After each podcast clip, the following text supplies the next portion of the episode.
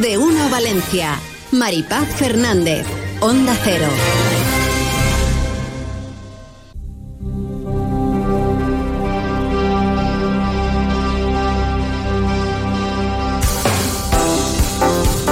En más de uno te lo cuenta la Universidad Politécnica de Valencia, con toda la información que necesitas sobre formación, grados, ayudas, proyectos, investigación, innovación y mucho más. Vuelve, te lo cuenta la Universidad Politécnica de Valencia, de lo que estamos absolutamente encantados. Saludamos de nuevo, damos la bienvenida una vez más a Nuria Lloret Romero, catedrática de la UPV. Nuria, nos alegra mucho verte de nuevo. Y a mí también, encantada de estar otra vez con vosotros. Y bueno, vas a hablarnos hoy, vais a hablarnos eh, de un gran proyecto que celebra ya su décimo aniversario. Pues sí, efectivamente. Hoy tenemos con nosotros a Jorge Sastre, que es el director del proyecto Son Cool. Jorge es catedrático de la Universidad Politécnica de Valencia de Telecomunicaciones y nos va a contar un poco eh, qué es este proyecto Son Cool, que tiene 10 años ya y que empezó en la Universidad Politécnica, pero que se ha hecho muy grande. Buenos días, Jorge. Buenos días, Nuria. Bienvenido. Encantado. Bueno, pues cuéntanos un poco, eh, porque ya 10 años son muchos para un proyecto de investigación. Cuéntanos un poco cómo comenzó este proyecto. Pues Soundcool nació de, la idea de crear un sistema que fuera como, como si fuera un Lego para trabajar con audio y con vídeo, pero colaborativamente. Consiste en un conjunto de módulos que funcionan en ordenador, pero que se pueden controlar desde móviles y tablets, facilitando la creación colaborativa.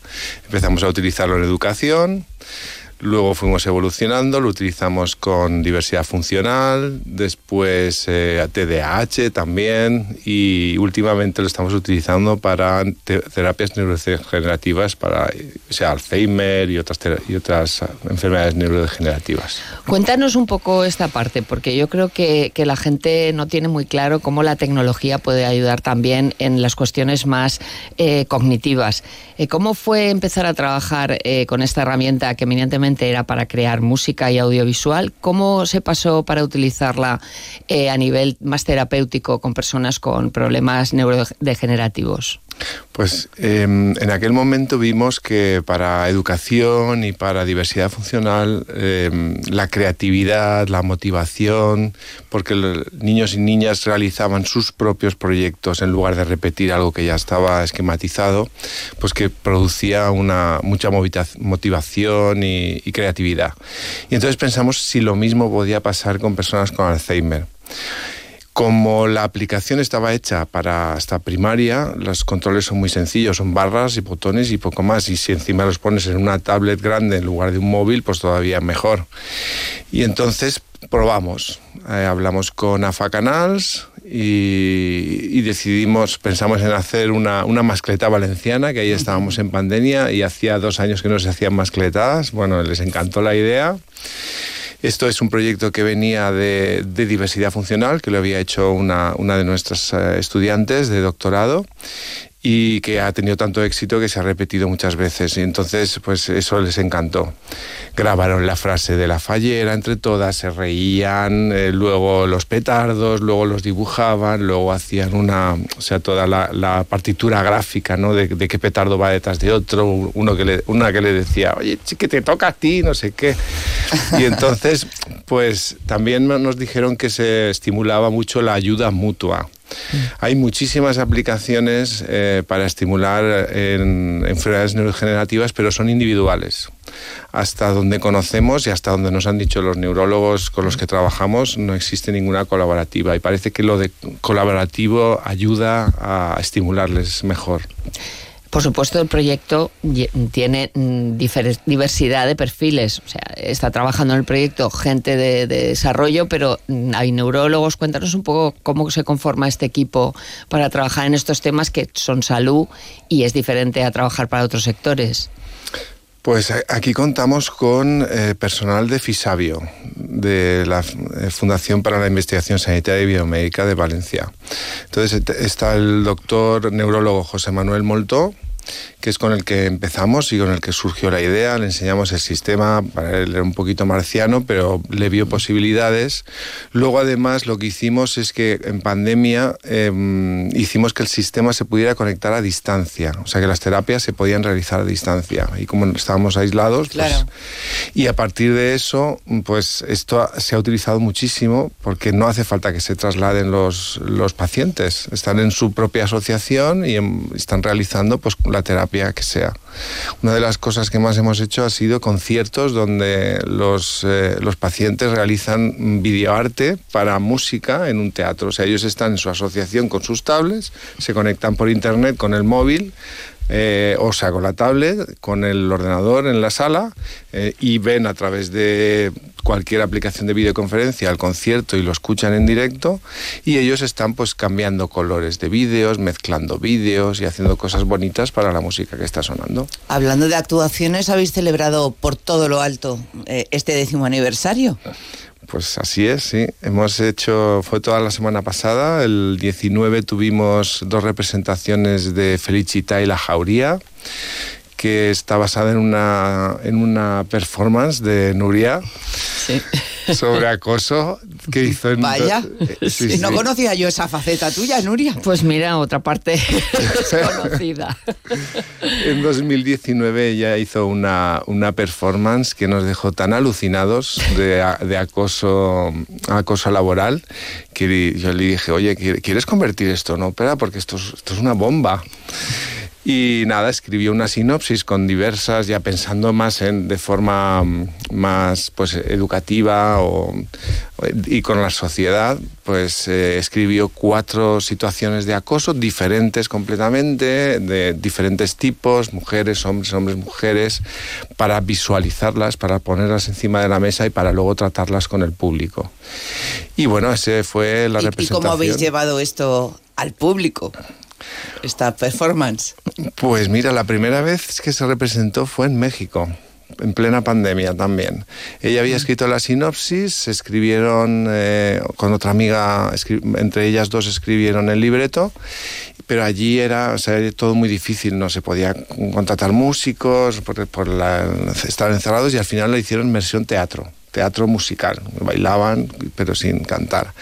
Y luego tuvimos una representación en Canals con 800 alumnos, alumnado mejor, y ahora ya sí que ha sido en el IES Misericordia, en la, en la iglesia del IES Misericordia, una iglesia desacralizada que es preciosa y tiene una sonoridad maravillosa para, para hacer cualquier interpretación y que bueno pues la hemos recubierto de cosas modernas montañas de sillas y, plásticos y puesto de, de la mano del, del, escenógrafo bueno luces y bueno la música es de él y de Roger Dannenberg que Roger Dannenberg es, el, el, inventor de Audacity que es una de las herramientas que más se utilizan. Entonces son parte la parte de todo lo que es la, la parte musical eh, es obra de ellos Vaya. ¿Cómo te has quedado? Me he quedado sorprendidísima, vamos. No, conocía yo esa faceta tuya, mm, eh, Nuria, no tenía ni idea. Mm. Bueno, 10 años ya. Eh, lógicamente, estamos comentando que es una herramienta, un sistema eh, fácil de utilizar. Estamos hablando de que lo mm. utiliza incluso gente con Alzheimer. ¿Habéis pensado seguir ampliando campo, que lo pueda utilizar más gente? Sí, claro. En de enfermedades neurodegenerativas a cualquier enfermedad neurocognitiva, cualquier cosa. Porque lo que hemos visto con el sistema y estos últimos años que lo estamos utilizando en Alzheimer es que te permite construirte en dos minutos cualquier cosa que se te pueda ocurrir. Pues yo que sé, un programa de televisión, un programa de radio y hacerlo en directo es para trabajar en directo, no es un editor. Entonces, o yo qué sé, o mezclar imágenes y que las reconozcan, es que es muy fácil. Entonces, eh, ya nos, nos, han contactado otras asociaciones, por ejemplo, de, de eh, enfermedades mentales o que tienen problemas. Y entonces pensamos que sirve, se puede utilizar para cualquier tipo de, de problema neurocognitivo. Sobre todo porque es que es muy sencilla de utilizar y, al final cualquier cosa que utiliza... Una de las cosas chulas que podrías contar es que cómo las, las personas que lo han utilizado, que tienen Alzheimer, luego realmente se relacionan mejor después de utilizarlo. Si quieres contar un poco esa parte, que es muy chula. Sí, esto nos lo, nos lo dijo la, la directora de AFA Canals, que ahí estábamos todavía en pandemia y que los, las personas mayores habían estado muy encerradas, muy aisladas y entonces hablaban poco entre ellas. Y sin embargo, al utilizar la aplicación para hacerlo de la mascleta, reírse y tal, luego cuando se iban al comedor, pues hablaban entre sí, oye, tal, ¿cómo has hecho? No sé qué. Y, entonces esto ah, eh, fomentaba la interrelación y eso siempre ayuda también, claro, al ánimo, a aumentar el ánimo. Desde luego esto es uno de los beneficios importantes ¿no? de Soundcool. ¿Qué otros hay? Pues em, lo, fundamental de todo es eh, fomentar la creatividad. Eh, respecto, por ejemplo, se ha utilizado en asignaturas de música. empezamos ahí porque al principio solo tenía sonido. Entonces, claro, lo típico en música pues es darles una flauta y, repetir una partitura. Entonces eso es como muy aburrido. O sea, está bien aprender música y tal, pero crear es mucho más tuyo. Eh, escribimos una ópera que se estrenó en el Palau de les Arts, La Mare de Speixos, donde niños y niñas realizaban todos los efectos sonoros de la ópera. Era una ópera con temas mágicos, entonces pues salía un dragón, había que hacer la voz del dragón, salía una bruja, los encantamientos. Entonces, cada vez que se ha representado, ha sido una versión diferente que dependía de ellos. Entonces esto es mucho más motivador que repetir una partitura que ya está hecha. Es una manera de acercarse a la música y a la creación de forma muchísimo más libre. Y los niños al final, sobre todo, lo que quieren es poder entre jugar y aprender y esto les permite jugar y aprender, ¿no? Yo creo que esa es la, base, ¿no? Aprender jugando, que es una de las cosas más importantes de cara a, luego gustarte la música, el, teatro, acercarlos a las artes performativas y a la creatividad desde el punto de vista de la tecnología, ¿no? Yo creo que es un proyecto precioso, la verdad. Sí lo es y además con muchísimas aplicaciones porque a mucha, muchísima gente le puede venir muy, muy bien. Además de lo que estamos comentando, estaba yo ahora, por ejemplo, pensando los niños que están eh, con hospitalizaciones de larga duración, fíjate. Sí. Eh, qué, bien. Esa es otra de las colaboraciones que tenemos pendientes, sí. Porque, bueno, estuvimos con la, eh, la Fundación de Línea Caras, nos, nos ha financiado durante bastantes años y ellos tienen algún, o sea, financian también algún proyecto de ese tipo. Entonces entramos en contacto y, bueno, la verdad que estaría bien. Y sobre todo, eh, ahora que se puede utilizar a distancia es que hacemos, hemos hecho talleres pues que estábamos aquí y con gente de México, por ejemplo. Ya no hace falta desplazarse. Ellos están controlando con sus tablets desde México mi ordenador de mi oficina, con, haciendo cosas, o sea, cambiando, haciendo imágenes o lo que sea. Entonces, las distancias ya no son un problema.